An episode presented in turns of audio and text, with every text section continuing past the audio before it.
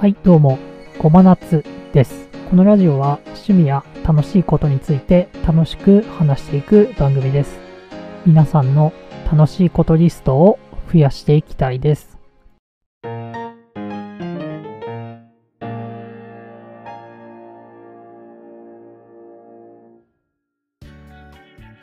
今回は e スポーツ観戦について話していきたいと思います。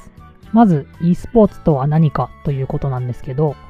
エレクトリックスポーツの略で複数のプレイヤーで対戦されるコンピュータゲームやビデオゲームをスポーツ、競技として捉える際の名称と Wikipedia には書いてありました。で、英単語のスポーツなんですけれども、競技という意味なんですよね。決して体を動かすという意味は含まれていないです。日本では誤解されがちですよね。体を動かす運動をスポーツだと思っている人がすごく多いですね。なんで e スポーツを認めない人もいっぱいいます。e スポーツなんですけど、有名なゲーム、まあ、ドータ2とかロルとか、カウンターストライクグローバルオフェンシブとかでは優勝賞金が億単位出ますし、選手の給料も億いくことがあります。で、私は e スポーツ観戦は格闘ゲームとリーグオブレジェンドよく見てます。まあ、現場には行かずにネット中継を見る感じですね。スポーツも含めてなんですけど、観戦って難しいですよね。物事を楽しむには前提知識が必要なんですよね。ラグビーのワールドカップ盛り上がりましたよね。なぜあそこまで盛り上がったかっていうのを考えると、スポーツの売り方がわかると思います。まず前提なんですけども、ちゃんと勝つっていうことがすごく大きいと思います。やっぱり勝っているスポーツを見るのが楽しいですよね。加えて選手個人の弱さや個性も見せること。スポーツも当たり前なんですけど、選手のキャラクターでも売っていくということですね。で他には前提知識を最初から知らせるために大会の前からメディアでラグビーを知らない人にルールを教えていたっていうのもあります。試合だけ見る人、サッカーでワールドカップだけ見る人っていると思うんですけど、ああいういわゆるにわかに対しても詳しい解説で補助していたというのも、その競技の面白さを分かるようにしていたんだと思います。で、e スポーツにおいてもなんですけど、やっぱり必要な前提知識があるんですよね。まあ、ルールであったり、基本戦術であったり、今やったプレーの難易度というところですね。で、格闘ゲームは体力バーが見えていて、なくなると負けだってみんな分かっているっていうのがルールが分かっているということになります。で、詳しいところまで行くと、技のフレームでどっちが先に入るかとか、ガードがどっち方向だったかとか、難しいことは分からなくても、勝負は分かるし、解説が説明してくれるんですよね。今のは強パンチだとか、弱パンチだとか。さっき言ったリーグオブレジェンドに代表される MOB 名マルチオンラインバトルアリーナなんですけど、ルールがすごく分かりづらいんですよね。あと前提知識が多いです。どっちが優勢なのか、選手が何のために今の行動を取ったのかっていうのが分からないんですよね、知らない人には。で解説でちゃんと補助してくれるんですけど、解説があっても分からないことが多いんですよね。まあゲームが難しいんですよね。で、FPS もそうなんですけど、戦術を知らないとよくわからないっていうのがあるんですよね。ですけど、PUBG に代表されるバトルロワイヤル、まあ、今はフォートナイトかもしれないですけど、あっちはルールわかりやすいですよね。最後まで生き残ればいいので。次に選手個人の話をしようと思います。私は結構選手を調べるタイプなんですよね。スポーツにおいても、e スポーツにおいても。で、やっぱり日本のプロゲーマーの目原さんはすごいなと毎回思いますね。経歴も面白いですし、現在の配信もすごく面白いんですよね。ヒットボックスが出た時の配信はものすごく面白かったです。海外のプロゲーマーなんですけど、めちゃめちゃうまいんですよね。格闘ゲームだと、パンクさんって方がいるんですけど、反応速度がすごくて、着地すると必ず着地狩り攻撃してくるんですよね。本当にあの反応速度はすごいです。で、リーグオブレジェンドの話をすると、フェイカーさんっていう選手がいるんですけど、まあリーグオブレジェンドをやっている人だったら絶対知ってるぐらい超有名で、めっちゃうまい人です。フェイカーさんといえば、2017年のワールズ決勝戦を見てほしいです。試合だけじゃなくて、前後も見てほしいですね。その年は北京オリンピック会場のあの通称鳥の巣ってあったじゃないですか。あれで開催されたんですよね。始まりの時間になると AR でドラゴンを飛ばして、毎年ワールズのために作るテーマソングを演奏して、で、選手入場すると。すごいお金かかってるんですよね。で、背景を説明すると、フェイカーさんがいるチームは3連覇のかかった決勝です。で、名門チームとしてのプレッシャーがありました。で、その果てにっていうことなんですけど、これは見てほしいですね。選手個人というよりも、あの、スポーツの面白さというか、これだけ一生懸命やってる人がいるんだぞっていうのを知ってほしいので、ぜひ見てほしいですね。で、もう一つ、2019年のワールズで優勝したファンプラスフェニックスっていうチームのドゥインビー選手って方がいるんですけど、一時首の故障で引退を考えてたんですね。で、妻の支えでもう一年頑張ることにしたんです。それでワールズで優勝できました。世界大会で優勝すると自分の好きなキャラのスキン、まあ、絵違いのモデルがもらえるんですけど、自分が好きなキャラじゃなくて、妻が唯一使えるキャラのスキンを希望したっていう感動的な話があります。まあ、妻の支えでリーグオブレジェンドを続けることができたので、ということですね。で、リーグオブレジェンド、ゲームばっかやってる人がやってるんじゃないかと思う方もいると思うんですけど、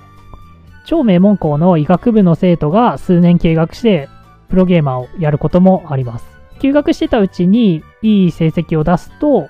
うそのまま選手になったりもします。プロゲーマー引退した後は医者になるんじゃないですかね。まあ、一番いいキャリアなんじゃないかなと思います。で次に音ゲーの話をします。あ、音ゲーも e スポーツ化するんですよ。ビートマニア 2DX っていう音ゲーがあるんですけど、なんとプロリーグができるんですね。賞金2000万という話です。まあでもちょっと始まってみないとわからないなっていうところが多いですね。で、選手について見る話をすると、ビートマニア 2DX といえば、魔王、ドルチェさんですよね。妖怪皿回しと呼ばれる。で、ドルチェさんなんですけど、すべての曲の全国1位を持っていたこともあります。現在では競技シーンを引退してます。まあ、なんで大会には出ないんですけど、コナミ専属プロゲーマーとして大会の解説をやっていたり、動画配信をしています。妖怪皿回しって言われるほど、皿回しがうまいんですよね。まあ、スクラッチなんですけど、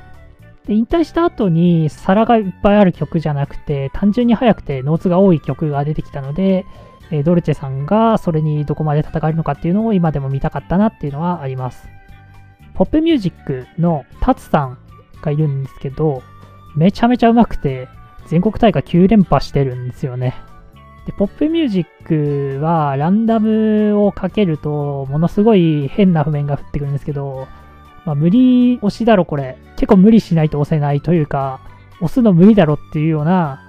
ものが降ってきても取るんですよね。もう本当にめっちゃうまいです。すごいなって思います。音楽ゲームとか e スポーツだけじゃなくて、いろんなゲームに関してなんですけど、韓国人ってめちゃめちゃうまいですよね。なんか噂だと、日本よりもゲームセンターのワンプレイの料金が安いっていうのと、ネカフェがすごく安いっていう風に聞きました。まあ、その分多くの回数やってるんじゃないですかね。格ゲーは日本も戦えるっていうのがありますよね。で、格ゲーの話なんですけど、鉄拳あるじゃないですか。今、鉄拳すごい面白くて、最近パキスタン勢が出てきたんですね。パキスタン勢が強いって分かったのが、無名のパキスタン人が突然優勝したんですよ、大会で。その選手が、パキスタンでは俺は17位くらいだっていう発言をしたんですね。世界大会で優勝したのに、パキスタンで17位とはどういうことやっていうので、激震が走りました。その次に、パキスタンでその人よりも強い人が来て、まあその人が優勝したんですよね。でも、その人も、俺はパキスタンで5位ぐらいだって言って、もう超激震が走ってます。パキスタンに行って練習する選手もいるぐらいだそうです。パキスタンはまだオンライン対戦が発達してなくて、今でもゲーセンに集まって格ゲーをやっているらしいので、まあ、そのコミュニティの情報の共有であったりとか、まあ、相手を見ながらやるっていうことで、大会に強い実力がついたんじゃないかなと思います。次に、ファニーの方で面白い格闘ゲームのお話をするんですけど、北斗の剣アーケードってご存知ですか？北斗の剣の格闘ゲームなんですよね。これなんと今でも大人気なんですね。ユーザー主体の大会が開かれています。えー、20年前ぐらいの格闘ゲームですね。で、何が面白いかっていう話なんですけど、すごいバグが多いのと、不思議なゲームシステムですね。まあ、面白いバグだと、まあ、大会ではやっちゃいけないんですけど、エンドレス昇竜拳っていうのがあって、そのバグを発生させて昇竜拳をやると、ずっと昇竜拳するんですよ。で、画面の上まで行って、KO っていう勝った画面を出したいんですけど、それのカットインが入らないほど昇竜拳を出し続けるので、そのまま勝利落ちします。まあ、なので大会ではやってはいけないということですね。地上判定と空中判定をバグを使うと反転させることができるので、まあ、空中にいるけど地上にいる判定にして、ま、空中を歩いたりとかもできます。で、不思議なゲームシステムの話なんですけど、普通の格闘ゲームって攻撃を受けると下に加速度が増えていくんですね。なので、攻撃を食らった後寝て、あの、置き攻めの戦いっていうことが始まるんですけど、北斗の剣は、なんと攻撃を受けると加速度が上に加算されていくんです。つまり、連続攻撃で上に跳ねていくんですよ。で、普通に地面に対しても跳ねます。なので、タイミングよく攻撃し続けると一生バウンドさせることができます。で、これが最初に発見されたのが、トキというキャラができるってことだったんですね。なので、トキバスケと言われたりします。まあ、結局その後、他のキャラでもできることが判明したんですけどね。バスケに入ったと言われたりします。で、出た時からこのゲームはバランス取れてないって言われてたんですけど、もうみんなバスケできるって分かったんで、まさかこのゲーム実はバランス取れてたんじゃないかっていうことも言われています。なんですけど、なんと、ジャギだけは弱いんですね。ジャギもいろんなバグを使って強くする動きは見つかったんですけど、他のキャラに勝てない。格闘ゲームだと、近づいていって間合いを取りながら攻撃するっていう戦いになるんですけど、北斗の剣はちょっと違って、一回端に追い込まれると、もうバスケ始まっちゃうので、いかに端に追い込まれないように戦うかっていう戦いになります。でもバスケに入ると、食らっている側は、相手がミスることを祈りながら抜けるときにコマンドを打ち続けるという不思議なゲームなんですね。バスケの動画は上がってるので、見てみると面白いと思います。